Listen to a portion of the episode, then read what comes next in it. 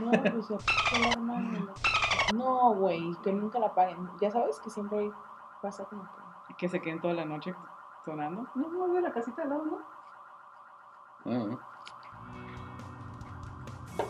No sé, Vaya, vaya. yo, yo la neta, a veces sí, sí lo pienso.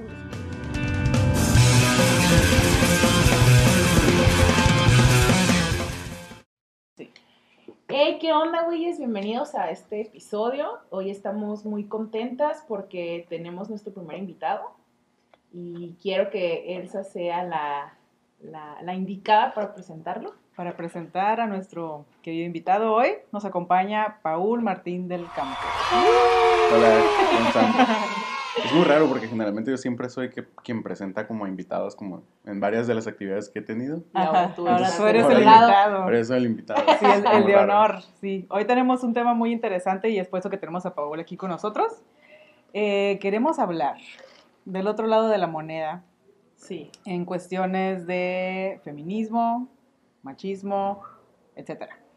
y todo lo que conlleva. Entonces el episodio de hoy, este, Paul, queremos que nos cuentes, eh, para los que no saben, él forma parte de una, De una AC.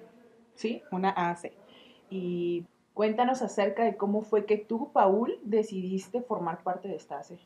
Pues bueno, realmente no ¿Por qué es como que decidí formar Ajá. parte de una AC, sino que realmente después de que pasaron ciertas cosas, me, se me movieron cosillas, ¿no? En el cocoro. Y dije como, como, fuck, las mujeres están haciendo un chorro de cosas para evitar como toda la violencia que sufren. Sí. Están haciendo marchas, están rayando cosas, están tumbando cosas. Y no veo a nadie de mis compas, ni siquiera, o sea, y no me veo a mí mismo haciendo nada, ¿no? Ujú. O sea, al parecer estamos como bien cómodos con nuestros dramas de la vida, pero no estamos haciendo nada en pro de la violencia, bueno, no en pro, sino como en contra de la violencia que Ajá. sufren las mujeres, ¿no? Y otras identidades, no solamente las mujeres. sí. Y una de las principales cosas que, que a mí me llegaron es que los vatos no hablan de eso. Ajá. O sea, nosotros los hombres no hablamos de esos temas y generalmente cuando ves a hombres hablando de esos temas es criticando los movimientos feministas, Sí, criticando las marchas, las formas y todo eso. O sea, cuando los vatos ha- ha- hacen ruido en respecto a, a estos movimientos es para criticarlos y no para preguntarse, bueno, pues, ¿qué, qué de. podemos hacer nosotros? no? Pero también este, he visto, por ejemplo, que hay hombres que sí se quieren sumar a la causa y es- existen estos lados extremistas Radicales. Feministas que no los quieren ahí, no quieren tener la presencia del hombre, ¿no? Entonces también está ese aspecto. Y, ajá, pero como dices, ¿no? En redes sociales ves poco las personas que hablan del tema y si son hombres, si acaso, ¿no? Los que están como a favor, comparten uno que otro post. O le dan like cuando yo comparto algo de algún movimiento, una marcha, pues le dan like, ¿no? De que, ah, bueno, pues mira, están de acuerdo, pero a la hora de conversar entre amigos y querer como, no sé, tocar el tema, no ahondan mucho, Sí, ¿no? normalmente siempre es el rollo este de atacar de que no son formas, no son maneras, formas, locas, bla, bla, bla, bla. Exactamente, ¿no? Ajá. Entonces, creo que, que ese fue mi primer acercamiento como ya con el trabajo de masculinidades, es decir, bueno, qué verga, Está bien. Wow, Sí, wow. qué chingados, wow, wow, wow, wow. No, está bien, está bien. Este, No no. ¿qué, qué vergas estamos haciendo los vatos este, para, para afrontar también estas cosas, ¿no? Y dentro de ese cuestionamiento, como que sí topé con varias cosas que digo, ah, órale, no manches, a mí también me afectan estas cosas, como de esta idea de la masculinidad tóxica, eso, también hay cosas que me afectan. Sí. Pero siempre, y, y yo siempre lo voy a recalcar, ¿no? Y quizá, quizás como una forma muy severa de, de ver, pero es mínimo. La neta, lo que sufren los hombres, aunque es, es fuerte y es pesado, es mínimo com- comparado con lo que sufren las mujeres, ¿no? Sí. Así es. O sea, y, y siempre es importante tener como eso en mente. Y la otra es que nada del movimiento de las masculinidades y todo esa- ese pedo tiene que ver con que si vas o no vas a estar en una marcha feminista. O sea, Ajá, no, sí. la neta, ese es punto de aparte. Eso lo, lo deciden las mujeres y Ujú, los ok. comités y- que organizan, bueno, mujeres y otras personas, este, quienes organizan las marchas dicen, ¿sabes qué? No, aquí no queremos No hombres. que. Y la- los que estamos trabajando como en temas de masculinidades, ni nos van ni nos vienen, porque no es la idea tratar de ir a, a- a buscar ese lugar, sino crear nuestros propios espacios, ¿no? Sí, hacer su propio movimiento. Hacer de nuestro propio movimiento que y estén en eso. contra de la violencia contra Ajá, y, y contra la violencia también en, en en general. general, ¿no? Entonces, este, la encomienda es crea tus propios espacios, no intentes invadir los espacios que ya las feministas crearon. ¿no? Muy bien. Entonces, este, por eso también nosotros no, no vamos como a las marchas a menos de que se nos invite Ujú. y siempre como hasta atrás y cosas así. Pero hay Ujú. como muchos como tecnicismos y sí cierto, hay extremos, pero ¿en qué no hay extremos? Sí, en, en todo, todo. hay extremos, ¿no? Exacto. Entonces siempre es nada más preguntarnos dónde está nuestra responsabilidad. Bueno, entonces, Descanso, muy bien. entonces regresando, como que empecé a tripear eso, como ¿dónde están mis compas y por qué yo no tengo con quién hablar de esas cosas que me está preocupando? Entonces de Ajá. pronto me encontré un video de algo que están haciendo en Estados Unidos que era juntarse hombres a hablar específicamente como de todo lo que del movimiento Me Too y cómo se sentían y todo ese pedo. ujú. dije, ah, huevo, hay que hacer eso aquí en Tijuana, ¿no? Y así literalmente hice un evento en Facebook y a ver quién quería ir. Ajá. Y nos juntamos y ahí fue cuando conocí a varias personas que ya estaban trabajando este, esta onda. Realmente no es como que se me hizo una invitación o llegué a, a- tocar la puerta de alguien, Tú ¿no? hiciste Es- un evento y alguien que ya se dedicaba como a eso se acercó contigo a ese evento. pues y, fueron y, y, ajá, y, y y- unieron fuerzas después. Ajá. Entonces empezamos como a, a, tripear ya ciertas personas en específico y como dos años después ya conformamos una asociación civil, ¿no? Qué suave. Sí, o sea, entonces fue como un camino como corto pero largo en ese sentido porque hubo muchos procesos. ¿no? Pero sí, prácticamente así fue como sucedió. Sí. Pero al final de cuentas creo que, que no necesitas ser como una AC para tener como validez. O sea, pueden ser un proyecto, puede ser como un grupo de Sí. personas con una visión en Sí, específico. para hacer tus movimientos, tus eventos, llamar gente, este, spread the word. Sí, justamente yo quería tocar ese, ese punto. Ah, aquí en Tijuana sé que es, obviamente es una ciudad pequeña y todo lo que tú quieras, pero realmente cuántas personas han estado ya a lo largo de, de- de este tiempo yendo a, a los eventos que están haciendo ustedes. No muchas.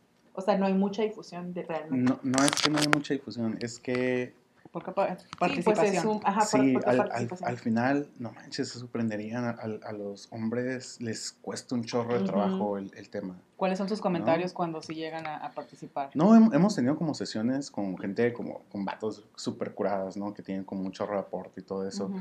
Pero al final de cuentas, simplemente como entre mi círculo cercano de amigos, en, en todos estos... Sí, como, este, Eh, uno, dos, tres. cuatro años que, que he estado haciendo eventos, creo que así en mi círculo cercano de amigos, dos han ido a uno y ya. No, ¿no? manches. O sea, porque dos cosas que, que yo siento que nos pasa es que te cuestionas dos, tres cosillas Sí. y de pronto te sientes como a Ya, gusto. ya cumplí, ¿no? Ya, ya cumplí. Ya me fui a confesar, ya. Y la, la otra Ya es... soy libre de pecado. Ajá. la otra es que, que muchos hombres a- a- alrededor de nuestra vida, ¿no? In- incluyéndome, vivimos mucho tiempo creyéndonos el good guy de la historia. Sí. Entonces es muy normal que... que Yo nunca que le los- pegaría a una mujer, entonces Claro. no se ven involucrados. Yo no he violado No a son parte del problema, ¿no? no, son, no, no, no No se hacen parte del problema. ¿no? Y eh, eso automáticamente, por más buen compa que seas o, o lo que sea, pues en tu cabeza es como, quizá eso no es para mí porque yo no soy una persona violenta, ¿no? Ajá. Entonces, o sea, y es entendible, o sea, esa es la, Sí. la, la narrativa que nos vendieron y, y estamos como a gusto. To- Todos nos vemos como el Ted Mosby, ¿no? El- Ujú. Este, y nadie quiere verse como el Barney Stinson ¿no? Sí, o el pues, Ross. Es ¿no? como si hubiera una reunión que haga alguien de cómo ser un buen ciudadano, pues, oye, no soy un mal ciudadano y no voy yo a no ir, robo. ¿no? Ajá. Pero Pago cómo, cómo llegas como a la gente a invitar, oye, pues ven a una plática de cómo ser buen ciudadano, pues, pues, a mí me estás diciendo que soy mal ciudadano, Ajá. O sea, ¿cómo? hasta se sienten ofendidos, ¿no? Sí, Sí. claro. Y luego, pero, y fíjate que no, no hacemos como la- las pláticas o las actividades que, que, que, que hemos No realizado. directas. ¿no? y que en algún momento hemos hecho como, como fuera de la sesión o, o yo por mi cuenta lo- algunos de los eventos que he organizado y todo eso, no, nunca ha sido como, como, hey, deja de violentar, ¿no? Ajá, no. Sino más bien como, hey, ¿qué piensas tú de la prostitución? Ujú. ¿no? ¿Qué piensas tú que es rape culture, por Ujú. ejemplo? A ver, hablemos de, de la paternidad, hablemos de qué onda con, la, con, con los papás, ¿no? O sea, porque mucho de- del, del trabajo tiene que partir por el diálogo. Sí. Y, eh, o sea, y no solamente como el diálogo externo, sino también como propiciar o buscar la manera en la que los hombres tengan diálogos internos, ¿no? Donde se pregunten y se cuestionen cosas. Sí. Porque realmente pocas veces lo hacemos, ¿no? O sea, en general las, la- las personas tienen muy poco nivel de, en de general, insightful, como en de, general ajá. todas las personas tenemos nuestros issues que sabemos, no sabemos que tenemos que resolver, pero es esa misma cuestión de que por eso no vamos al psicólogo, ¿no? Ajá, Sí. exactamente. Para no nos, nosotros mismos Porque no no nos loco. cuestionamos cosas, no sabemos Ajá. que estamos mal en ciertos puntos y el primer paso es siempre como entender que hay un problema. ¿no? Aceptar que tienes un problema y que tengo que buscar cómo solucionarlo. Y es lo mismo que pasa con ese tipo de movimientos, ¿no? Los hombres que piensan que "Ah, yo ya hago bien las cosas, no necesito ayuda psicológica, no necesito, no necesito hablar con nadie, estoy bien como estoy, pues no van a, a intentar acercarse a ese tipo de movimientos. Ujú. Nada, y aparte súmale como ahora sí todo lo que es el man box, que es como la caja de la masculinidad y todo lo que hemos asociado con la masculinidad. Este también choca con el interés como social o interés como trendy de moda sobre los feminismos y todo eso, Sí. porque, o sea, a, la, gen- a los hombres nos gusta mucho como seguir ciertas narrativas, nos creamos como ciertos personajes pero no nos hemos dado cuenta, este, al menos por ejemplo a mí me, me dio como un chingo de trabajo darme cuenta que yo no era un good guy como siempre lo pensé. ¿Cómo te diste cuenta de eso? Ya sé. A ver, no, primero vamos a, explícanos, explícanos un poquito qué es un good guy y, y por qué te diste cuenta que tú no lo eras. Nada, el, el, el good guy es como, como esta idea de, que- de el El buen hombre, amigo. el, ajá, el buen amigo, al que frenzonean, el que, Ajá. el que sí respeta y quiere a las mujeres, el que es Ajá. romántico, El que abre la puerta. el que abre la puerta, Ajá. el por qué las morras solo se fijan en douchebags y cosas Mm, así, ¿no? ajá. O sea, ese es como, como el estereotipo del good guy en, en las series, en las películas y todo ese pedo, ¿no? El Ted Mosby prácticamente o el Ross. Pero como que en nuestro mundo, mundo real, también hay, hay- bueno, voy a hablar por mí, ¿no? O sea, Sí, yo sí. era ese clásico vato que decía como, ah, yo crecí con mis hermanas y con mi mamá y... Tengo muchas Ajá, amigas y tengo hermanas. un chorro de Ajá. amigas y como que yo, yo- yo- a mí no me da como agüite hablar de menstruación y te, te Mm. crees como esta idea de que en, en el daily basis eres un good guy Ujú, Un buen hombre. y un buen hombre, ¿no? Que, que respeta y que, y que como no violenta. Pero la verdad es que el mundo está bien jodido y todas las personas sí, ya lo hemos dicho aquí muchas veces. todas las personas tenemos como cierto nivel de, de- La de vida es ¿no? sí, sí, sí. Está difícil. Entonces es como, no puedes tú creer que eres el good guy sin entender que al final de cuentas estás educado en un sistema, porque nadie es tan grande como para superar el sistema, ¿sabes? Lo triste O sea, nadie, nadie, nadie, absolutamente, quien diga que ya entendió cómo funciona el sistema está... No, ni madre. O sea, y, y nunca lo vamos a terminar de entender porque nos excede, ¿no? Ujú. Entonces cuando te empiezas a, a- a tripear eso dices, bueno, verga, entonces, ¿qué pedo? ¿Qué partes de mí pueden no estar tan chidas, no ser tan good guys, ¿no? Ujú. Para empezar, pensar en la friendzone es un claro ejemplo de que es no ser un good guy. ¿no? Sí. O sea, si tú crees que, que una... ¿Er- ¿Eres de las que creen en la friendzone? No, no, no, pero me quedé así pensando como que, what, porque... Pues sí. Ajá, ¿Por qué crees que.? Ajá. Porque una mujer no puede tener amigos y ya. exacto. Oh, a mí me acaba de mucho eso. A mí me cuestiona mucho eso porque, por ejemplo, yo siempre crecí con amigos hombres, hasta la fecha tengo un montón de amigos hombres, salgo con hombres, y cuando me ha tocado el momento este de, de poder como empezar a salir con alguien y cuando se dan cuenta que tengo muchos amigos es como, ¿por qué no tienes amigas mujeres o bla, bla?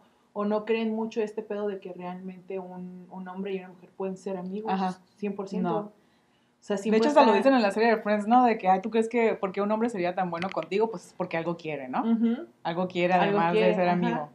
Que no puede haber una relación de amigo hombre y mujer porque el hombre alguna intención tiene. Y luego siempre es el hombre, Algo, ¿no? sí, siempre es. Siempre es como que el hombre algo quiere. Siempre, ajá. Ajá. Guárdale, guárdale. No, no, sí, sí, sí, Nos, sí. nos explayamos, ¿no? No, no, pero está bien. O sea, frenzoneado. Regresemos al frenzoneado.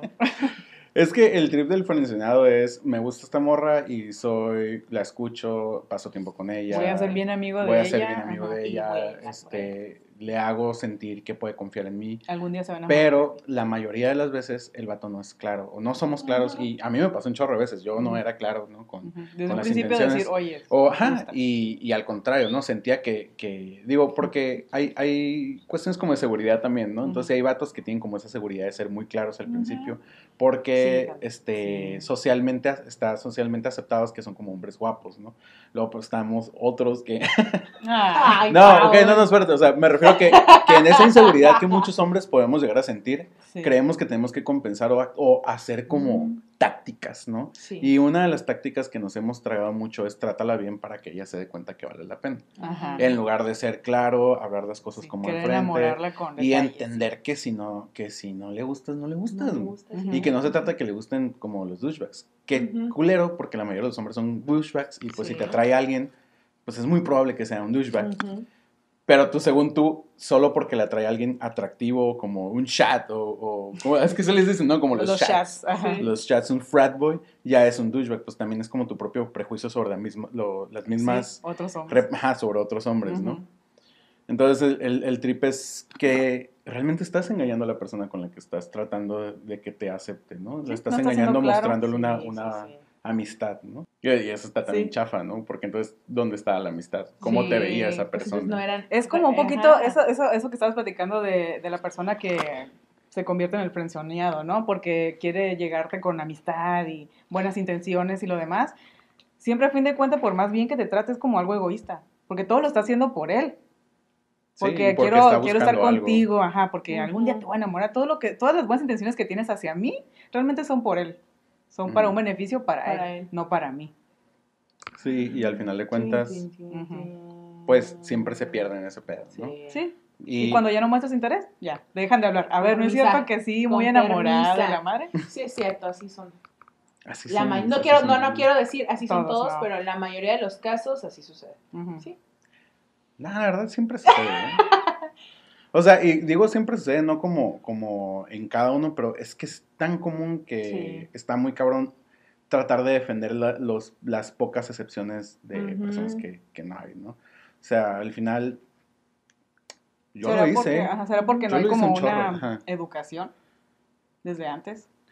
No, pues porque, no, es que no- también, también pensar que todo se reduce a la educación es bien, es bien raro, ¿no? Porque, No, pero una plática Ajá. que diga, no, mira, si te gusta alguien, dile, si le interesas, te Pues va a decir, si no, un pues chingo no. de cosas, como dice, dice Paul, el pedo de que no te sientes como, no cumples con el estereotipo de, de la persona bonita, a lo mejor. Del y- chat. Ajá, exactamente. Es por eso que yo creo que la psicología, o sea, el ir con un psicólogo y todo eso para que te conozcas a ti bien como persona y superes esas inseguridades. Desde niños, todos deberíamos ir como vamos todos desde niños al dentista. Ajá, así debería de ser una todos con un psicólogo desde niños para que vayas desarrollándote bien, o sea, Ujú. sa- Sí. sano. Ay, Así, de jodido, una clasecilla por ahí de inteligencia emocional. Inteligencia Mínimo, emocional. ¿no? Mínimo. Ah, ese es otro Este- tema que queríamos tocar. Tocar más adelante. Porque el título, el título de hoy va a ser esta creencia ancestral de que los hombres no deben llorar. Los niños no lloran. Levántate. Los hombres, los hombrecitos Los no hombres, lloran. Los hombres, hombrecitos no lloran. Ajá. Pinche Sí. ¿Vas a llorar como niña? Ajá. No. Párate, sóbate. Los hombres no lloran. Y pues bien, ahora, a ver, hablando de ese tipo de, de, de conductas que, dices, ver, Paul. ¿qué ha, qué ha cambiado o qué ha hecho para no caer en este pedo de las conductas de, De de los niños no lloran, Ajá. de que yo no uso rosa, de porque soy hombre, o sea, Es que, ¿sabes, ¿sabes qué, es, qué es la onda? Es que como que en la caricaturización de ese trip es muy, muy claro, ¿no? Eh, tenemos el clásico hombre como, no, no lloro, y me pegan, y, uh, pégale más fuerte, ¿no? Y, así como lo usan a la pero la realidad es que los hombres lloramos. Claro, pues son seres No. En secreto. La, la onda es cuándo, por qué y cómo. Y, y cómo, o qué es lo que sucede cuando nos atravesamos con momentos que nos duelen, ¿no? Y una de esas cosas es que los hombres se vuelven bien violentos cuando, cuando no No saben, saben cómo sacar cómo- bien. cómo, ajá, cómo cómo poner. sacar ese Por eso le golpean a la ¿no? pared. Por eso el clásico ¿no? de pegarle a la pared es Que porque se no, esperan y no saben cómo. no sabemos cómo descargar nuestras ¿O emociones. cuántos hombres? Ya acabamos de ver un video hace poco de una maestra que está dando una clase y llega el esposo y la golpea. No. Ah, Ya sé que, ya, ya sé, es No, un no. tema feo. Por favor. ¿Por qué lo escuchaste, Paul? Si sabes cómo te pones. Yo no lo escuché. Yo, no me sí- atreví a escucharlo. Yo sí lo escuché y me quedé de. Oh, Ajá. Pero este hombre, ¿qué? Hizo un berrinchote. Por un botón. Por un botón. o sea, se cuenta que yo no sé qué, qué es ese botón, si fue el botón de un control, si fue un botón de, de una prenda. Pero es una forma de hacer un, esa, es la forma de hacer un berrinche y que no saben cómo externalizarlo bien y a lo mejor trae acumulado un montón de cosas y ¿qué? No saben otra cosa Una más que agarrar la violencia. Algo que evidencia ese, ese video es que hay un chorro de mujeres que la única dignidad que les queda es que la gente no sepa el nivel de violencia que sufren. Ujú, Esconderlo. Y porque saben que una vez que la gente lo sepa, la gente las va a juzgar, bien cabrón. Y al güey, nada. Sí. O sea, y toda la vergüenza y el por qué no te fuiste y por qué permites y todo eso recae sobre esas personas, esas mujeres y no sobre el vato. ¿no? Y que está muy cabrón porque la gente no, no, no tripea otras cosas, ¿no? Por ejemplo, haya testigos, hay un video y todo eso, si la mujer no lo demanda, Ah, bueno, No sí, puede no pone proceder. la denuncia. pero para que ella te ponga esa denuncia tiene que haber un pinche proceso psicológico en ella bien cabrón Que nadie el- atiende. ¿eh? que nadie entiende. Y, y- y entiende. no, por, y no, se- no es amor ni, ni porque ella sea una tóxica, sino porque no sabes el nivel de control que ese hombre tiene sobre ella. No sabemos sí. si tiene hijos, Ujú. no sabemos si el vato la ha amenazado con, con lastimar a sus hijos, con lastimar a más de sus miembros de su familia. Ujú. Si a ella durante, y por, por lo que se ve, tiene años viviendo esa violencia, Ujú. no sabes si la ha aislado completamente Sí. de tal manera en que ella no tiene capacidad ni independencia para moverse, ¿no? O Contactar. sea, está muy cabrón, porque los hombres violentadores no, no nomás sueltan chingazos, te aíslan, te manipulan, Sí, o sea, te tanto convencen de un chorro de mental, es como cosas. Secuestro. Es, Sí. es un secuestro emocional y físico, no, no como enclaustrado, pero bien cabrón. Entre más fuerte es la violencia, más difícil es salir de la violencia. Y la gente no lo entiende, ¿sabes? Entonces que esa mujer lo único que estuviera buscando es preservar esa porción de dignidad que le queda. Te dice qué tan enferma está la sociedad. Sí. ¿sabes? Y está bien cabrón, está bien, bien cabrón, ¿no? Y la neta es como... A veces no puedo con el mundo. Neta, a veces no puedo con el mundo. Y ayer estaba hablando con un amigo con ese es que neta, güey, no puedo un poco con esto. Y como que me dijo eso como, suena sano no poder con el mundo, ¿no? Sí. O sea, y, y fue como, oh, shit, sí es cierto. ¿Por Es qué, porque por se qué hace- podría, por qué tendría que poder con esta mierda de vida? Y no como hablando de mi vida, ¿no? sí, o sea, sí, yo, yo la verdad soy una persona muy privilegiada y, y he tenido como... Pero hay muchas Muchas personas que, ay, pues así es el mundo, así ya, y así Sí, viven. o sea, y, y- prefieren ver el video. O sea, no mames, yo, yo no pude escuchar ni, o sea, pues, Ujú. ni siquiera sabía que ibas, lo que iba a escuchar, ¿no? O sea, digo, le di clic porque lo comp- compartieron en un grupo que tenemos como de trabajo, pues, del tema y todo ese pedo. Y fue así como, oh, no manches, no, me a balazo de agua fría, ¿no? Y no es porque quiera hacerme el, el ese pedo, Ujú. pero no mames, está muy Sí, cabrón. está muy Está mamón. y no, no puedo entender cómo hay gente que lo puede ver y no reaccionar. güey. Exactamente. O sea, neta, en mi cabeza no puede con eso. Guacha, güey, ¿ya viste este video? Ajá, y no, y y que no- y no como hace algo de que- realmente como una, un análisis o conciencia de lo que está No, pasando. Y, que un, y querer ¿cuántas moverte, personas? y querer moverte para que eso ya no suceda. Ajá. Y yo creo que eso es lo que a ti te llevó a, a trabajar con, con Nodo, de hacer estas pláticas y tratar de hacer una concientización, etcétera. Porque nadie más lo hace. Y te da esta impotencia, esta desesperación de que nadie está moviéndose para que eso ya no pase. Y por eso me gusta mucho lo que haces. Y Gracias. de verdad, siempre, desde que me contaste que, que ¿con quién iban a firmar? algo? Ah, Tuviste una con- plática con alguien. con este, Importante. derechos humanos Ajá, Ah, padre. del Estado. ajá. Entonces, uy, me sentí como muy Hay- orgullosa. hay- tenemos ahí un, un pendiente. De hecho, no hemos podido hacer como oficialmente el convenio porque pandemia. Pero ya ahorita Ah, que, atravesó, que, cierto. ajá, que ya vamos a poder retomarlo, de hecho ya estamos en pláticas para poder retomar ese pedo, para ya hacer el convenio con la Secretaría Estatal de Derechos Humanos. Y en algún momento también me tocó ir a Derechos Humanos a Mexicali a dar una, una, una ponencia realmente de, sobre masculinidades. eso. O sea, sí, sí, sí está, sí está chido. Se está moviendo. Sí, y, y, o sea, y sabemos somos bien conscientes de que, de que es lento. No mames, es súper lento. ¿Cuánto tiempo tiene el movimiento feminista? Tiene un chingo de tiempo y la gente no lo, no lo tripea. O sea, y hasta apenas ahorita que empezaron a rayar paredes y a romper vidrios, la gente lo habló. y ya lo, ya lo hacían, Ajá. ¿sabes? Exactamente. Y- era lo que iba a decir. Ya se hacía. Y pero- aún así ha sido una pinche guerra por poner en la, en, en el- la mesa familiar el tema feminista. Pues no mames, el, el tiempo que va a tardar en que pongamos en la mesa la agenda sobre masculinidades sanas y sensibles, por ejemplo, Sí. va a estar bien Uh, cabrón, ¿no manches? Sí, una- es como si sí, una lucha tan larga. A mí me ha tocado hasta en su momento llegar a tocar el tema con mis papás y es muy complicado. Y eso que mis papás yo siempre Sí. he, he creído que son muy open mind y todo, pero es muy difícil precisamente porque pues, son generaciones, Sí. eh, son conductas aprendidas, son Sí. hasta en cierto punto roles de género, ¿no? Ya.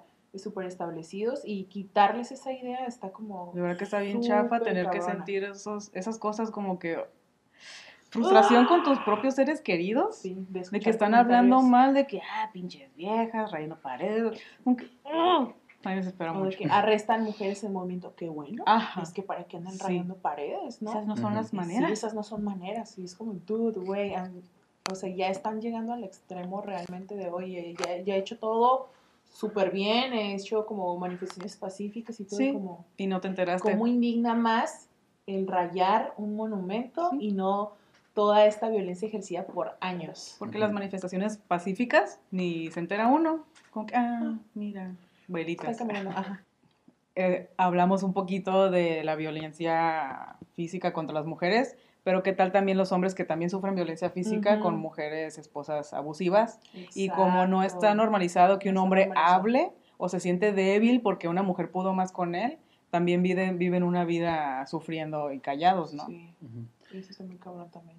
En ese tema eh, hay muchas cosas que se tienen que como tripear, ¿no? Antes de eso, ajá. Ajá, sí. antes, antes. Uh, ya, pero vamos rápido, rápido, porque ese es un Sí. tema muy, porque muchas veces lo sacan en todo cuando hay casos Sí, de de que también hay mujeres que "No, espérate, golpean, yo tengo un sí. amigo y este y lo otro, y, y- o sacan las clásicas notas, que sí, es la misma pinche nota del Sí, sí, sí. 2009, que gira y gira y Sí. gira y lo siempre lo ponen, ¿no? Sí, de la morra que apuñala el vato. Sí, cosas así. exactamente, Ujú. es, estaba hablando específicamente de Sí, esa. El asunto es, hay violencia en todo el mundo, Sí, sí, sí. todo el mundo sufre violencia, ¿no? En todas partes hay gente mala y hay gente buena. Sí.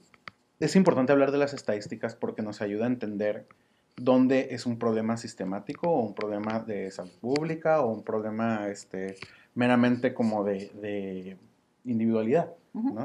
Y las estadísticas nos dicen que el- la onda de la violencia que sufren los hombres por mujeres que son abusadoras sí es un problema de individualidad, no un problema sistemático.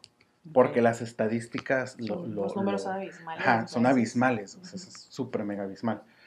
Dos, muchas veces hombres que han sufrido o han llegado a sufrir como actos violentos de su pareja, generalmente, usualmente, no siempre, pero usualmente, son vatos que se le han pasado haciéndole gaslighting a su pareja Mm. por años, ¿no? So, o sea, y llega un, o sea, no puedo imaginar, bueno, pero puedo, puedo, puedo platicar un poco cómo lo viví con mi familia, ¿no?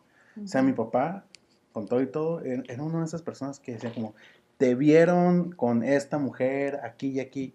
Claro que no, no era yo, estás mal de la cabeza, cambia de canal, ¿no? O sea, imagínate años y años y años de que te estén haciendo la loca, la loca, la loca, la loca y eventualmente no, no, no manches, es una, es una frustración tan grande que muchas veces ya no puedes controlar ciertos impulsos, ¿no? Y la mayoría de los casos que yo he conocido de compas o amigos de compas, que es que la morra es bien, está bien loca, me aventó algo. Incluso hasta yo lo, yo lo, lo llegué a experimentar. Y es como, claro, no manches, te la pasaste a- haciéndola la loca, tirándole a Lucas y todo ese pedo. Pues, no, manches, con no ayudaste, casa, ¿no? o- No es como que, como que llegó a la casa, no limpiaste un día un plato y te agarró. te- a- Sí, a- a algo palos, que ¿no? haya sido... O sea, no, es, es porque tú tuviste una violencia psicológica constante con esta persona, ¿no? sí. Sí. Entonces, lo digo porque los datos son bien claros, son claros, de, güey, o sea, me encanta, me encanta un sketch que tiene, o más bien es un, un stand-up del, del Childish Gambino, Ajá. que está súper crudo, ¿no? Este, bueno, Donald Glover, Sí. que dice como, sí, qué casualidad, todos los vatos tienen como, como una exnovia loca. Ajá. Eh, todos los vatos como, ten- mi exnovia está loca, esa morra está loca. Las, pero las mujeres que tienen un exnovio loco mueren, Ajá. ¿no? No, get no- viven para contarlo. No viven para contarlo. O sea, Sí. Sí. y, y esa es la neta, ¿no? La Ajá. otra vez estaba escuchando como un, un podcast, ah, metapodcast, ¿no? Ah. Este, oh, Dios mío, mío. Pero que hablaba así como, como ¿cuál es el mayor llama. riesgo de un hombre al ser rechazado? ¿Cuál es el mayor riesgo de una mujer al ser rechazada, no? Ajá. No, lo dije mal, espérame. ¿Qué es lo peor que le puede pasar a una mujer al rechazar a un hombre? ¿Y qué es lo peor que le puede pasar a un hombre al rechazar a una mujer? Y igual las estadísticas nos dicen que muchas mujeres tienen mucho miedo de rechazar a alguien y tienen que buscar Mm. la manera de De decirle que no. Sí. porque hay una ligera posibilidad de que sea violentada por eso, Sí. Sí. Es Mames. eso. ¿no? Entonces un vato te dice una morra que no y, y Ujú. no sientes que tu vida corre peligro, Pero tú sí te pones Es como, "Ah, pinche hasta morra". la he escuchado con mis propios compas. Ah, me dijo que no. La morra. Ah, pues chido. Y ya, entonces al contrario, nosotras cuando lo he platicado como entre amigas, sí es cierto, es como de que no, güey, no sé ni cómo decirle, o bla, bla, bla. O las que realmente toman el, el valor de decir, güey, no quiero nada comper. Ajá. Como, ah, pinche vieja, ni que estuvieras tan buena, ni que Ah, bla, bla, sí. bla, ¿sabes Se qué? les voltea inmediatamente Sí. el que te quiero mucho, que te conmigo. Ah, no me vas a querer. Ni- Eres una puta. Pinche así, puta, así, ni que así. estuvieras tan buena, Converse. Y es como, güey, sí es cierto, eso es totalmente cierto. Y hasta ahorita que estabas mencionando esto de que lo- los hombres dicen de que, ah, es que mi, mi novia estaba bien loca, he visto memes así, de esos como reflexivos que hay de vez en cuando en redes sociales, Sí. que decía como de que si el vato te dice que su novia, está, su ex está loca, corre. Porque realmente siempre es al revés, ¿no? o sea, él ejercía un tipo de violencia cuando la morra, como Que dices, llevó a la morra. lleva a la morra al límite y es como de bye comper y explota y el vato es como no es que la morra estaba bien loca entonces güey cuídate porque quizás la próxima puede ser tú y si es que vives para contarlo no qué mal Ah. Qué sad. Qué episodio tan triste hoy. sí, Sí. Hoy Eso, te- es como un poder que tengo, así como hacer las cosas gloomy. ¿sabes? No, ¿cómo crees? No, cuando, nosotros somos bien. cuando donde nos conocimos el sello, este, era todo un trip porque este, siempre soltaba acá mis chistes de ya me quiero morir, pinche vida y todo eso. Y como que se ponían así todos bien tensos, como que, oh, madre, ¿no? Alert, alert, ah, es un red flag. Ahí te va, yo creo que Elsa tiene un imán para atraer ese tipo de amigos porque Porque yo, yo de repente llego y me dice ¿qué tienes? y yo güey, amanecí viva otra vez y la Elsa como de que güey y yo Desperté. Y a veces me decía, ya estás igual que mi amigo el Paul, güey. Ella también, él también decía esas cosas. Pero pues bueno, ese es otro. Es Es otro una forma de, es una forma de sobrellevarlo, ¿no? Ah, y la, la neta, yo soy de las personas que dice, la neta, güey, está, está bien querer morirse. Pues todos vamos a morir. no, no está curada querer aceptarlo, matarse. Ajá. Ajá. pero está bien sentir como el... ah, fuck, de que me queda ya. un día menos. Ajá, ya, por favor, que legalicen la eutanasia, please. Oh my God. Pero no estamos, no estamos incitando a No, no, nadie, no, es una invitación a nadie a que. Nada, de hecho, pues como regresando al tema, o- ese es como uno de los grandes problemas que tienen como el pedo de la masculinidad, es el número de suicidios que hay entre los hombres. Ujú, Porque no, bien, no bien saben cabrón. externalizar sus. Hablar, acercarse a alguien para hablar de sus sentimientos, de sus problemas. Sí, güey. Sí. Hablemos de eso. A ver, eso es, Es cierto que hay más, más hombres que se suicidan que, que mujeres. A pesar de que mujeres más veces lo intentan que los hombres. Y, ajá. Y eso es porque generalmente entre los intentos y eso las mujeres piden ayuda. O sea, es, es más probable que una mujer sea más abierta sobre sus tendencias suicidas que un hombre. ¿no? Sí. Es, un pedo bien grande. Pues es lo mismo, de que no quieren eh, a lo mejor verse débiles ante otros hombres, ante sus amigos, este, no les gustan que los vean llorar o eh, hacer algún comentario triste, como que, ah, ya, no seas, pinche puto. ajá. Ajá. Sí, porque es más normal ver que las morras como que te veas con tu amiga. Y que entre amigas te abrazas, güey, lloras, sacas las emociones, ¿no? Y ahí ya los hombres nos ven como locas Ajá. porque ellos no se atreven a hacer ese tipo de cosas, ¿no? Y cuando lo hacen, ah, el pedo es aquí, es que cuando lo hacen, usualmente lo hacen con una mujer. Ujú. O sea, la verdad es, Es- que los Pues por hombres... lo mismo, Sí, porque no se pueden, no, No se pueden abrir entre ustedes entre como ellos, hombres. ajá. Sí, y aparte, pues las mujeres han sido socializadas para hacer todo el, atra- el trabajo emocional, ¿no? Entonces los hombres, por eso también muchos veces los hombres no, no saben tener relaciones amistosas con mujeres, porque toda la carga emocional y toda la conexión emocional de pronto la dejan sobre la mujer, ¿no? Entonces buscan algo a cambio a, a partir de esa carga, ¿no? Igual por eso creen que se enamoran de las mujeres con las que son amigas, porque con ellas sí pueden hab- hablar de sentimientos Sí, y esta persona sí me escucha, bla, bla, bla. Sí, a ella sí le comparto que estoy aguitado por mi Ajá. papá y cosas así, Sí, ¿no? ya. Ajá. Entonces, el, el trip es que como, como la mayoría de los hombres, como crecimos depositando esa carga mental en, en- en las mujeres, y, y aguas porque pronto como, como, bueno, no me corresponde decirlo, pero lo voy a decir, no me importa, este, Tú como morras que dicen como, ay, es que yo tengo un chorro de amigos y mis amigos confían en un chorro, aguas porque tal vez están depositando toda la chamba emocional arriba de ti, ¿no? Y es como, no, dude, aprende a hablar de estas cosas con tus compas, Con ¿no? todos. Ajá. Sí. Con tu familia, con tus compas, este, Porque, pues, neta, la carga emocional está cabrona. O sea, sí pesa, ¿no? Sí. Entonces, si no le hablas con tus compas, y, lo, y muchos de los suicidios pueden ocasionar cuando a un hombre este, se divorcian, pues, pasa mucho con los hombres divorciados que se suicidan, este, no pasa mucho con hacer. hombres que pasan años que no tienen como relaciones con, y no relaciones como sexuales, sino como alguna relación afectiva con, con con una alguna mujer, ¿no? Porque no pueden, los 40. ajá, no pueden con sus emociones.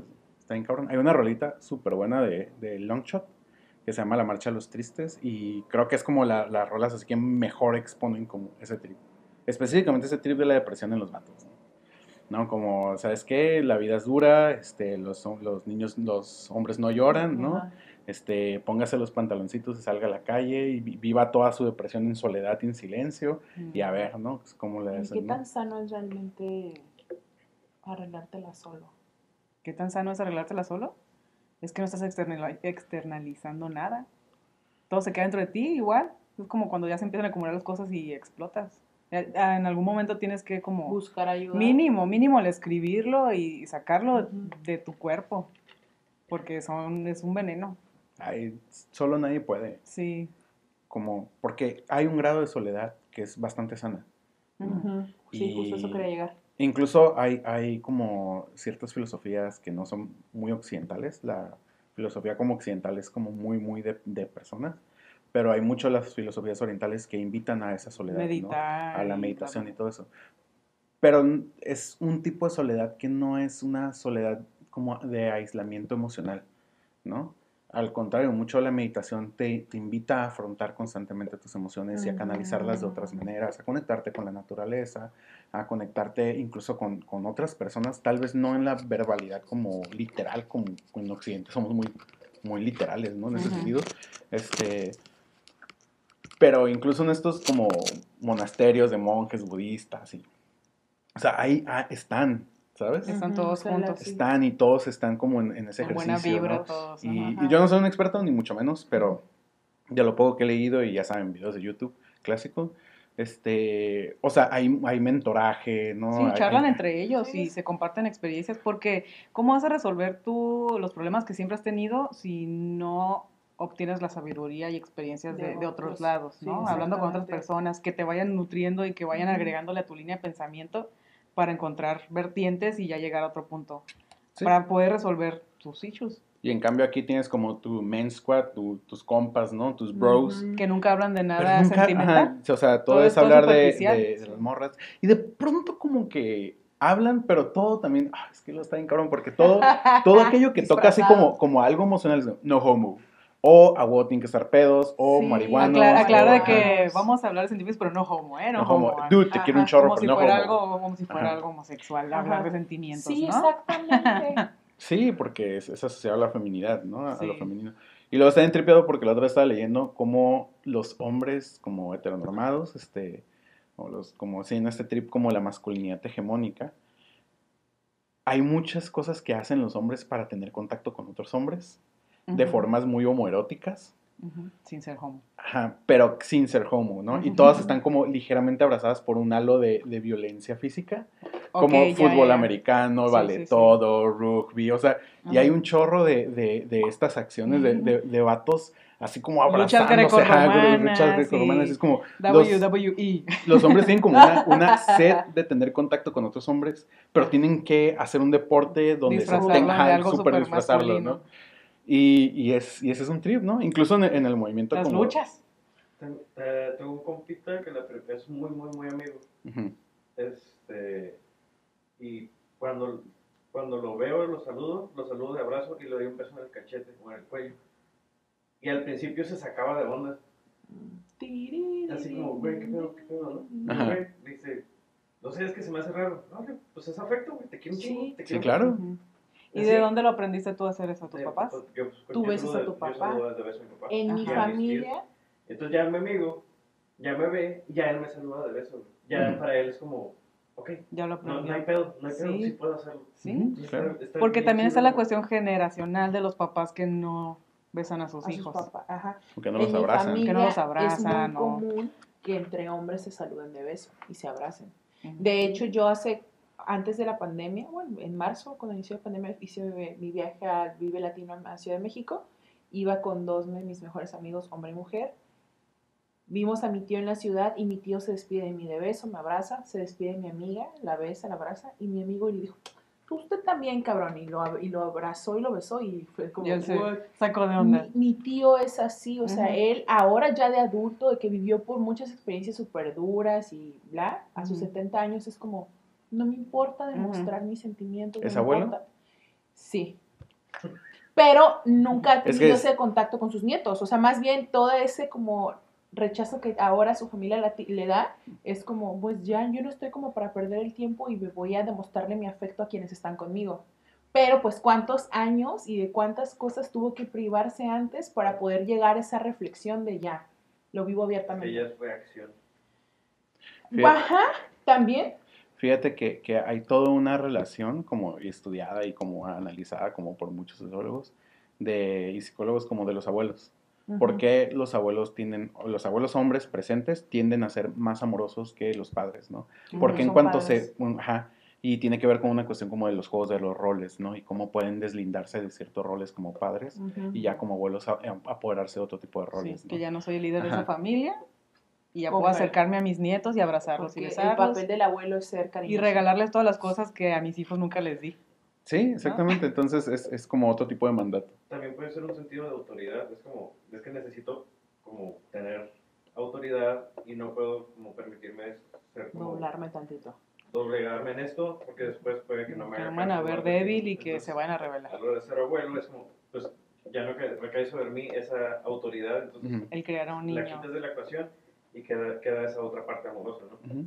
En algunos casos. Y también- Sí, y también sí, sí. Todos. Y siguen siendo igual de cabrones como Sí. papás y como abuelos. Y también imagínate que nosotros como cultura mexicana es más común que nos demos besos y así. Pero Pero imagínate en Estados Unidos que no tienen ese skinship.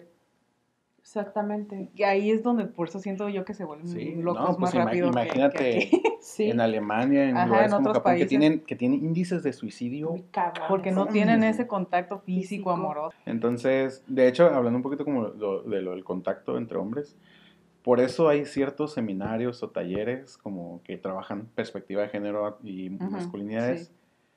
Donde parte de las actividades es abrazarse. ¿no? A que los hombres aprendan y hay como todo, todo una, una- un trip. Suena súper homoerótico, No, no. pero, pero realmente hay Para una gran nada. necesidad social de retomar el, el tacto, ¿no? Sí, Por ejemplo, sí. mi papá hacía es- esta cosa. Mi papá, para la verdad, cuando era chico, no, no fue una persona de abrazar mucho, ¿no? Sea, para empezar, ¿no? Este, y segundo, cuando se despedía, él sentía que tenía que hacer algo ru- rudo. Entonces, a él le gustaba decir como, como, ah, los hombres nos damos como tope en la cabeza. Entonces, ah, me agarraba la cabeza y me hacía así con, la, como con su Tope, cabeza. ajá. Tope. Y eso era como, Como, como, cascos. como, ajá, como cimarrones, él decía así como los cimarrones, ¿no?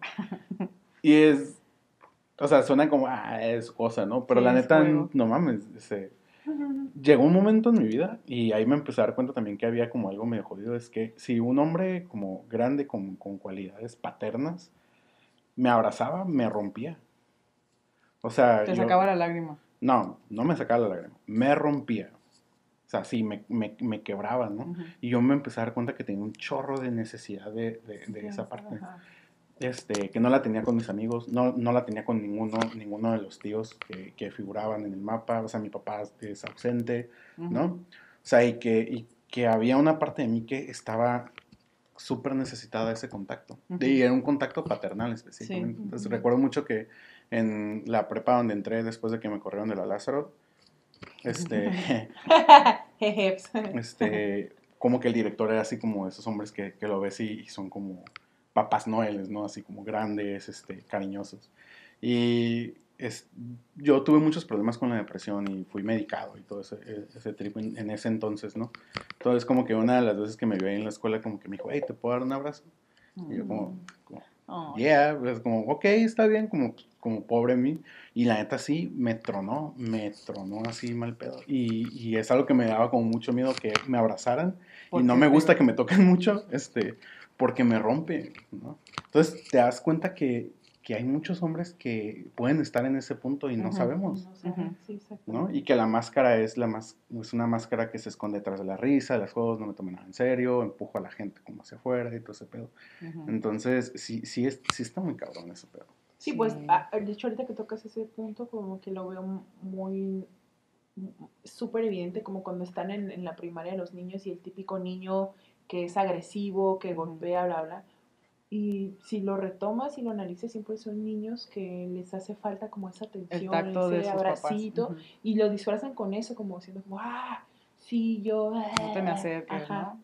porque precisamente están como muy faltos de eso. Pero, pero bueno, yo pienso que ya las nuevas generaciones ya están un poquito más abiertas a este tipo de ah, cosas, porque acabo de ver un TikTok que me encantó, que están dos muchachos acostados como una cama viendo la televisión, y llega un tercero, pone como a grabar, ¿no? Como que a ver qué hacen mis amigos cuando llegue triste porque acabo de cortar con mi novia. Entonces el muchacho pone la cámara y se acuesta a un lado del amigo y uh, lo abraza como a llorar y el otro su amigo en su instinto fue también abrazarlo y estando acostados en la cama lo abrazó y el tercer amigo se dio cuenta y también llegó y, y, abrazaron a los dos. Sí. Como que... Sí, siento que nuestra generación porque no es más normal eso. ¿Y, qué son los comentarios? Pinches putos. Ha de ser mentiras, falso, pinches fotos, bla, bla, bla. Sí. Güey. Es lo más lindo del mundo, el amor es lo más lindo, no importa y yo creo que ahorita con esto de la pandemia, es, ahora sí estamos como todos a ese nivel. todos estamos en el nivel de a, las lágrimas, ¿no? A la línea Todos estamos al borde de las lágrimas porque no nos podemos abrazar y ni con tus papás y cosas así. Un año de no, cero contacto es como, güey, ya necesitas de repente ver a tus compas y verlos y abrazarlos. Espero que sea como algo positivo ya terminando la pandemia el que cuando ya nos podamos abrazar y tocar, que se valore. Que ya se normalice más el abrazar a tus seres queridos, a tus amigos, no importa hombres con hombres, lo que sea, ¿no? Que sea uno de los... Ay, qué fuerte. Fíjate que nunca lo había analizado. O sea, ahorita que, está, que estamos explicando, nunca había analizado eso. O sea, nosotros, nosotros creo que como mujeres es como de los pocos privilegios que tenemos, ¿no? Sí de que está normalizado, de, poder... De ser muy cercanas con la mamá, con las hermanas, con las, De ser sentimentalmente más abiertas, ¿no? Y un hombre no, güey, o sea, imagínate cuánto, cuánto reprimido el pedo este de que no, yo tengo que verme sí. macho. Que cuando eres un niño no te dejen llorar cuando estás triste o cuando te lastimaste y te golpeaste y cosas así. Sí, y que, y que no, como les digo, en la caricaturización sí funciona así como el macho alfa pero la neta es algo que te das cuenta que así tu compa, el que se ve como bien, bien sensible y que le encanta hablar de sus sentimientos, incluso hasta esas personas tienen este trip porque es, es muchísimo más sneaky de lo que parece, ¿no? O sea, ese tipo de cosas las, las pensamos y no es como que dices, ah, sí, a huevo, voy a abrazar a mis compas, ¿no? O sea, a mí todavía me cuesta trabajo. Sí. Este, y, o sea, y, ni de pedo me pongo como ejemplo como para decir como yo que estoy deconstruido porque no creo en que haya una construcción total, ni mucho menos. Este, es un trabajo eterno, ¿no? Porque así, así inmenso es el sistema que nos ha educado. Sino me refiero como si, si yo que lo he racionalizado mucho y que he leído y que incluso en ciertas pláticas tratamos de promover como el acérquense con las personas y toda esa onda, a mí con mis compas me cuesta como es, ese tacto, es porque es súper sneaky, no, no es tan fácil. Entonces imagínate la chamba interna que tienes que tener para aprender a, a querer desde la vulnerabilidad y, ese es un trip que, de hecho hace unos, unos días tuvimos como el análisis, un análisis como de cine, como parte de las actividades y hablamos de la paternidad, ¿no? Y de lo importante que es empezar a, abordar la paternidad desde la vulnerabilidad. Y no mames, la vulnerabilidad da un chingo de miedo. Sí, da un chingo de miedo, ¿no? Tanto con tus compas como con tu propia pareja, como con, cual, con tu familia, o sea, la vulnerabilidad es, como es, es un gran monstruo invisible. Sí, no importa quién seas. Sí, no. Pero está chido porque es un monstruo con el que puedes como hacer paz y está muy curada cuando, cuando aprendes, pero no es fácil. A lo que voy es que no, no es fácil, ¿no? Y si no es fácil, muchas veces entre, bueno, no sé, no sé realmente si es como entre amigas sea así de fácil, pero yo lo veo como con mis hermanas y todo eso, que no es tan sencillo decir como, ah, claro, desde luego, quiero llorar y luego hablar a mi amiga y, hey, la gente me siento de la verga necesito a alguien con quien llorar, ¿no? De pronto hay muchos memes y todo ese pedo como de ese tipo de cosas, pero ya en la práctica es, está muy cabrón. Muchas personas se quieren hacer las fuertes, y yo voy a sobrellevar esto por mi cuenta, no necesito como, no necesito preocupar a otras personas o que me vean llorando o triste porque como les explico que a lo mejor es una pendejada lo que me tiene así, ¿no? Eh, o, o, a lo mejor que ni siquiera se dan cuenta que están sufriendo Y que disfrazan. pueden hablar, ajá, y que pueden, podrían hablarlo con alguien más. Y sí, para como el daily basis está cabrón, como entre compas, entre hombres, también está muy, muy, muy cabrón. Y entre uno hacia sí mismo, Sí. todavía está bien cabrón. ¿no? Como aprender a sentirte vulnerable contigo mismo es, es porque ah, lo primero que hacemos es juzgarnos cuando nos sentimos vulnerables, ¿no? Cuando nos estamos sintiendo shitty, nos estamos Sí, como que, sintiendo "Ah, desganados, inseguros, idiota, como no porque- mames, pinche güey, podrían, Sí. podrías estar haciendo otras cosas. ¿Por qué soy tan Porque cobarde? tiene ¿Por qué no? porque, Ajá. ajá. ¿Por qué me dejo que me pasen estas cosas? Bla, bla. Por eso debería ser como más normal el poder ir con un psicólogo a platicar cosas. Ujú. Y, y fíjate que yo soy, yo soy de las personas que cree que ahorita se habla mucho como de ve a terapia, ve a terapia, ve a terapia. Pues por Pero lo nadie menos. está yendo a terapia. Pero ¿por nadie lo no? hace. Ajá. Ni Cuando, uno o sea, que lo sí- recomiende y dice tienes que ir. No, y, y nadie se creemos toma el así fielmente, tiempo. pero como, dude, Nadie se toma el tiempo. Sí. Bueno, aparte que la terapia es un privilegio porque Cuesta, económicamente cuesta, cuesta, sí. ¿no? Ujú. Sí siento que somos la generación que recomienda un chingo de terapia, pero que muy pocas veces la- la, lo la retomamos. ajá. No que no es fácil dar el paso. No, No, aparte que no es fácil dar el paso, muchas veces Pues. ya estás como totalmente decidido, pero los medios a veces no, no, No puedes, o sea, tu bolsillo no te lo permite. Debería haber como, como pequeñas cabinas de, de consultas de Ajá. 15 minutos, tipo Doctor Simi, Sí. pero Ándale, así como 50 Doctor Pues Simi, ahorita- psicología. Ahorita que dices, terapia. ahorita que dices doctor Sime, Diez. este, yo cuando voy al consultorio del doctor Sime tienen un, un letrerito que es de ayuda psicológica gratuita. Es un número de teléfono, creo, lo voy a buscar y se los vamos a poner ahí, pero creo que es el 070, Ujú. un número así. Este, al que marcas y es ayuda psicológica para prevención de Suicidios. suicidios y cosas Ah, así. Entonces se los vamos a recomendar. Si no tienen los recursos, también Sí, pues eh, hay es ese, sí. tipo de cosas para poder sacar lo que tengas dentro. Y yo creo que hasta por teléfono es mejor porque no estás viendo a la persona, ¿no? Tipo Sí. confesionario, Sí. sin pena. Fíjate que la otra- hace mucho era, era fan como unos videitos de, se llama como, se me olvidó el nombre, ¿no? Pero eran como unos pequeños videos de, en YouTube animados, en el canal de Crack, ¿no? Pero había uno que decía como, como un confesionario moderno, donde la gente entraba como al confesionario y, de- y decía un chorro de cosas que traía adentro, ¿no? Pero, pero como la penitencia, ya es que, bueno, no soy católico, pero Sí, siempre te dan sí. como una penitencia, ¿no? pedo católico así es. Ajá, este, la penitencia era así como un papelito que se imprimía porque nunca veías quién estaba del otro lado. Y decía cosas como, como si alguien decía como, hey, la neta, soy asexual, pero no se lo puedo decir a nadie y siento que las personas siempre están es- queriendo emparejarme y todo pedo.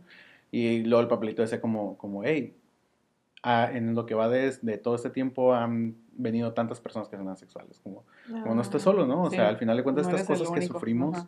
Este, las, mm, las sufrimos en soledad, pero no, no, no son aislados estos sentimientos, Sí, sí, sí. ¿no? Y hay Entonces- grupos a los que te puedes acercar, con quien puedes platicar de tus... Si tienes como un problema específico, ¿no? Eh, grupos de ayuda.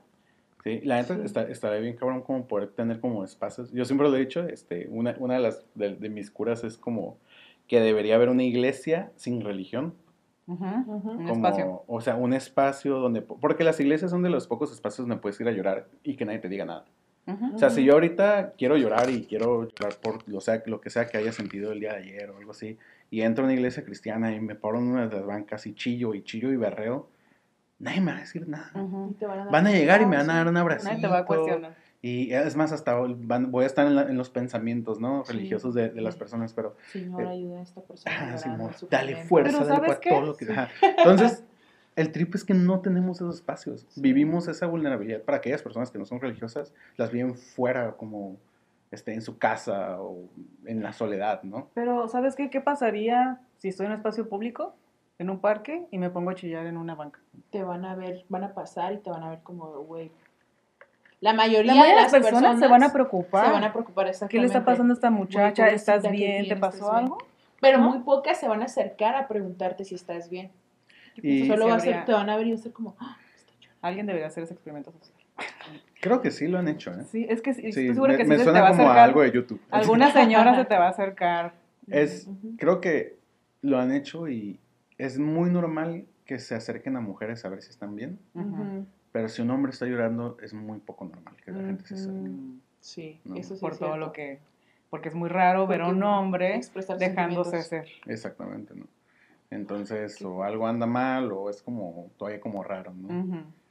Este, incluso como en el cine no hay grandes momentos de hombres llorando, pero estos momentos siempre tienen que ver como con, como, como con el drama principal de la película, Ujú. pero no como un acto natural, Ujú. ¿no? De- de- del, del llanto como parte de las cosas que tienes que hacer para sobrevivir. O sea, la neta, yo sí creo que llorar es lo único que nos puede ayudar a sobrevivir a esta pinche realidad, Sí. ¿no?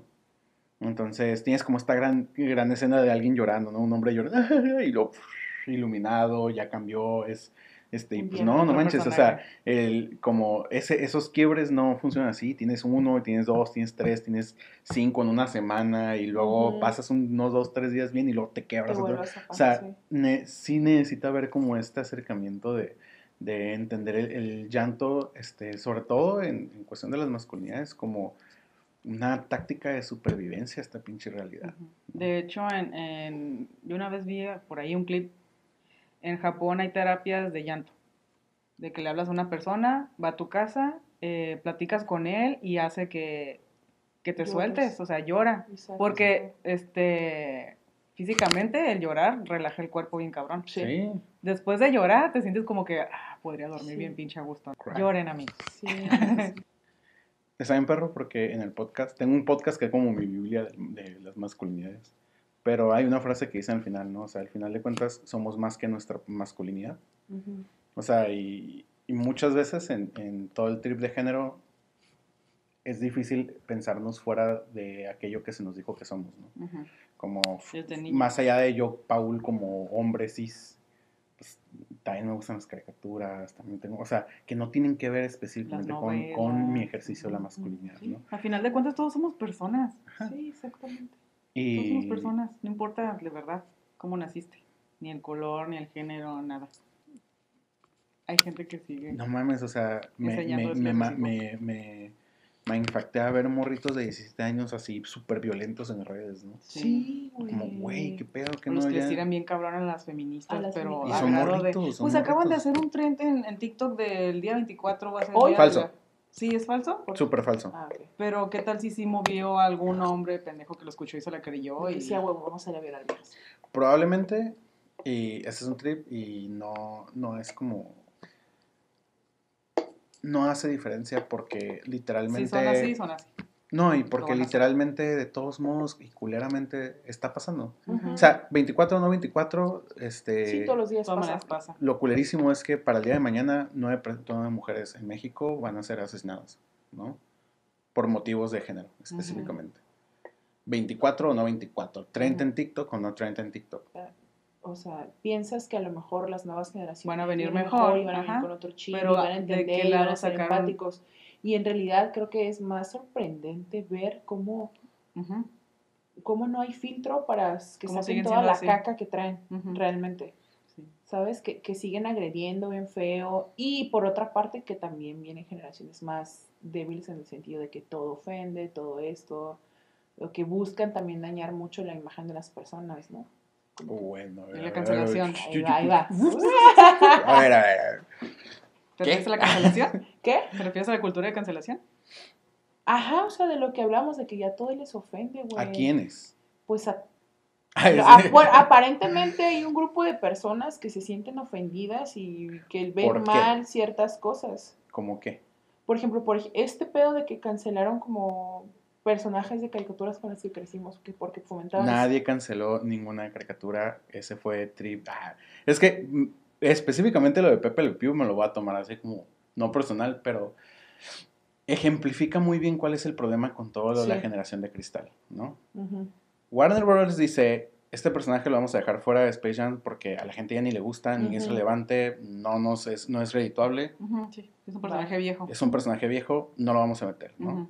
De pronto, por ahí un columnista de Nueva York dijo, ah, di- escribió en una columna, no, escribió una columna como, hey, o sea, a veces es, es como interesante tripear la cultura con la que crecimos y lo que consumimos. Por ejemplo, el personaje de Pepe Le Pew, que al final de cuentas es cultura de acoso, ¿no? Ujú.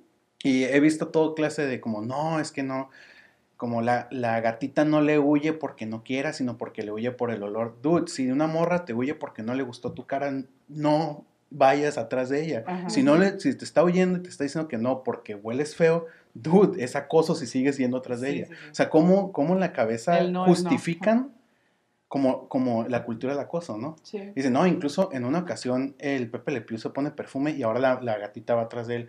Dude, si te bañas y hueles bien y la morra te pela, pues no vas a decirle, ah, pero cuando huelo mal, no, ¿verdad?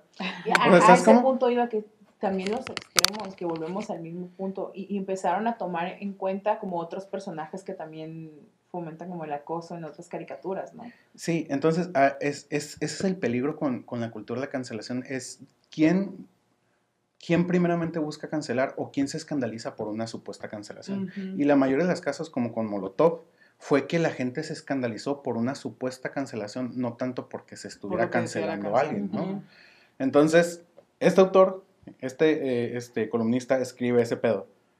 Dice, hay que tripear esas caricaturas porque al final de cuentas esto es con lo que crecimos y no mames, está, no está tan curado.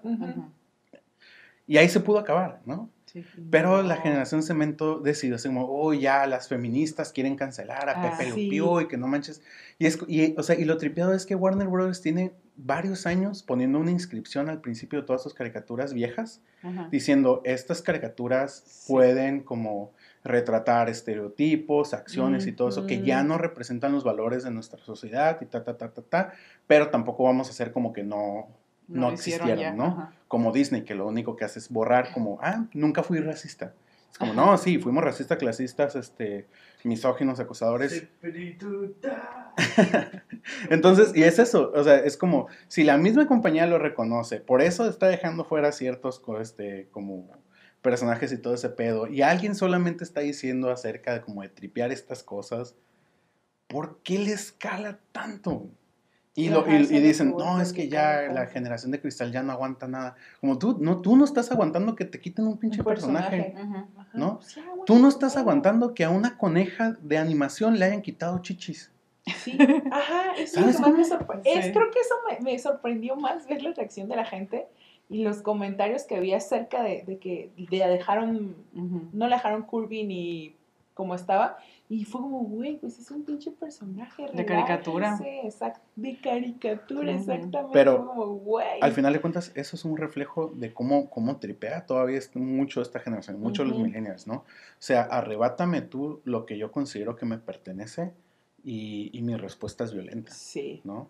Mi respuesta es cancelar, criticar y, y luego hablan casi como las feministas como si tuvieran como un cuartel central, ¿no? Y fueran como Ajá. toda una fuerza y, y, hay una mesa redonda de feministas diciendo, hey, ¿saben qué? Hay que enojarnos con Pepe Le Pew esta semana. Sí, O sea, no mames, las Cuando, cosas no cuando suceden no surgió así. de ahí el debate. Ajá. ¿no? Ajá. exactamente. No, cuando- y, y así haya surgido caso. de una feminista o de un grupo de feministas, Ujú. no es el, como el feminismo, ¿sabes? Sí, todo O sea, eso.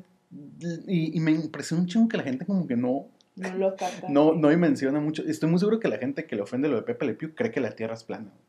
Ajá. Es que es muy fácil generalizar. Como estaba viendo John Oliver, ¿no? Y estaban hablando de un comentarista de Fox, ¿no? Así que es súper racista, pero no usa ciertas palabras para que no sea tachado como racista. Tucker, creo que se llama. No me acuerdo. Pero haz de cuenta que dice como, como, ay, esta niña está diciendo que, esta persona está diciendo que deberíamos desmantelar América, ¿no? Y luego pasa el, cli- el videoclip y dice la niña como, como, tenemos que empezar a desmantelar un el sistema de opresión. Y el vato así como, "Tie- o sea, por, para tu sorpresa, hay gente que le gusta este país y no quiere desmantelarlo. O sea, escuchan lo que quieren escuchar porque en su Ajá, cabeza sí. esas cosas que creen están siendo atacadas, ¿no? Ajá. Y, y el pedo es que, pues al final de cuentas, sale a relucir qué es lo que realmente creen, ¿no? Como toda esta gente que trató de defender a Pepe Le Pew y dijo, esa gatita no le huía a Pepe Le Pew porque no le gustara, sino porque olía mal. Entonces en su cabeza, una morra, Si hueles bien, sí. ajá, una morra te puede oír, pero puede haber otra justificación y solamente depende de que tú encuentres por qué te está oyendo para cambiarla. Cambiarlo y a y lo mejor y entonces, ahora ajá. sí. Y ahora sí, o sea, eso es, eso es prácticamente lo que están diciendo, están Sí. dejando en claro su pensamiento. Ujú. O sea, se están viendo reflejados.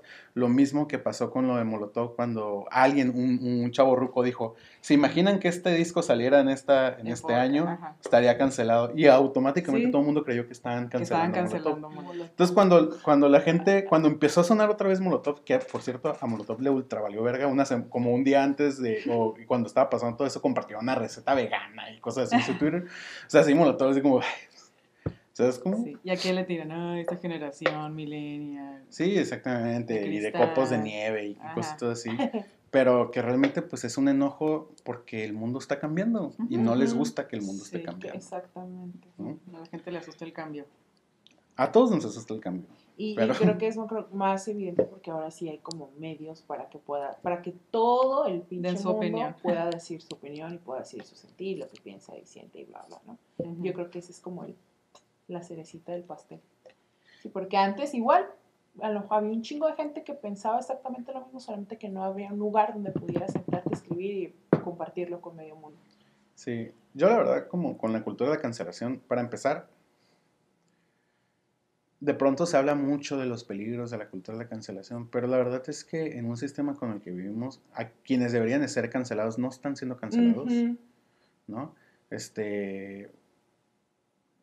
Y generalmente cuando cancelan a una morra termina siendo como muchísimo más duro, sobre todo si no es una morra privilegiada, ¿no? Digo, ¿cuántas, cuántas cosas eh, Bárbara, Bárbara de Regil dijo eh, durante esta pandemia y de todos modos tiene seguidores Sí, y sí, todos sí. modos- o sea, y se intentó cancelar como al exponer y exponer lo que está diciendo y todo ese pedo, pero no es como que ella va a perder su privilegio o algo Su así. popularidad, su dinero. Y, lo- y- y sucede igual o peor con los vatos, ¿no? O sea, todos estos vatos que de pronto salen en los tendederos y todo eso, la gente como, ay, es que podrían arruinar. La gente no es cierto. O sea, estadísticamente no, no les van a arruinar nada. Entonces, como que a las personas como que les, les impacta mucho lo de la cultura de la cancelación, pero se les olvida que lo de Pepe Le Pew duró una semana y se Y acabó. ya. No se volvió a tocar el tema. ¿no? O sea, que, que realmente es una cultura de la cancelación, pero es súper efervescente. Sí, Y así como llega y hace ruido, así se va. Sí. Y al final de cuentas, el trabajo real de lo que se tiene que estar trabajando sigue ahí, Ándale. en silencio, despacito, sin, Sí. sin ser tomado en cuenta. llegaste a un punto como bien importante, como hay cosas a las que hacen tanto escándalo como esto, y hay muchas otras con las que tenemos que vivir todos los pinches días y se han vivido por siglos y siglos y siglos, Y no se trabaja y para no se corregir. trabaja para nada. Sigues, sigues haciéndolo como... Soportando el abuso de. Exactamente, de como ya bien normal, ¿no? de- Ujú, ah, pues, sí, es que no va- así es. Así es. No va, no va a cambiar. No va a cambiar. La corrupción no va a cambiar, los abusivos no va a cambiar, etc.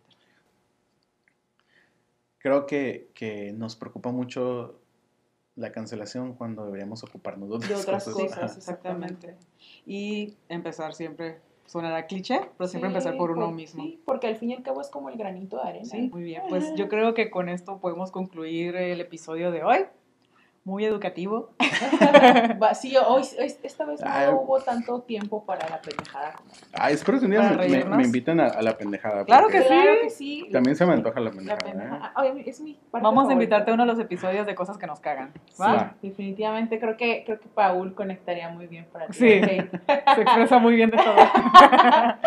Sí, pues este, en conclusión, eh, ¿Qué aprendimos el ¿qué día de hoy? el día de Elsa? Este, no, pues repetimos, no le tengan miedo a, Hablar de sus sentimientos. ajá, a ustedes hombres como a sacarse esa, esa, Espinita que traigan. esa máscara más bien, ¿no? Quitar sí. esa máscara y decir, güey, soy un ser humano y Todos somos- esto. Y por qué no también formar parte del movimiento, invitar a los chicos, Paul, a que. Que se acerquen a, tus actividades, es súper Si interesante. nos quieres compartir cómo se llaman Ah, es- las redes, cómo las encuentran. Búsquenos como Nodos MX, así, Nodos MX, y ahí se van a poder como dar color de qué es lo que estamos haciendo. Yo creo que lo mejor que podría decir es hablen de las Sí. cosas, ¿no? Sí. O sea, Hablar. y, y no de lo que siempre hablan, o sea, háganse preguntas y acérquense con gente que sepan que podría darles una respuesta más allá de, no mames, güey, eso es una pendejada, ¿no? Ajá. O sea, como de verdad hablen, ¿no? Cuestiónense y pregúntense cosas. Sí, porque nunca saben quién más ha pasado por tu misma Sí, situación. exactamente. de quién puedes aprender. Todos somos personas. Quí- Quítense la cabeza, hombres, mujeres, lo que sea, no binario. Este, todos somos personas, todos pasamos por las mismas experiencias de vida y de Todos podemos aprender, de todos podemos aprender algo Ajá. y siempre va a haber alguien con quien podamos hablar. Exactamente. Y así concluimos el episodio. Muchas gracias por escucharnos el día de hoy. Gracias a Strat Studio por el espacio de nuevo. A Paul por venir con nosotras. No, por la y quedan las puertas de Güey Podcast abiertas para ti. Cuando Claro. gustes aquí Gracias. está tu espacio. Y pues bye chicos, cuídense, nos vemos la siguiente semana y Se bañan. se bañan. Bye. No, pues la pinche alarma de la chingada. No, güey, que nunca la paguen. Ya sabes que siempre pasa como que Que se queden toda la noche sonando. No, no, de la casita al lado, ¿no? Ah.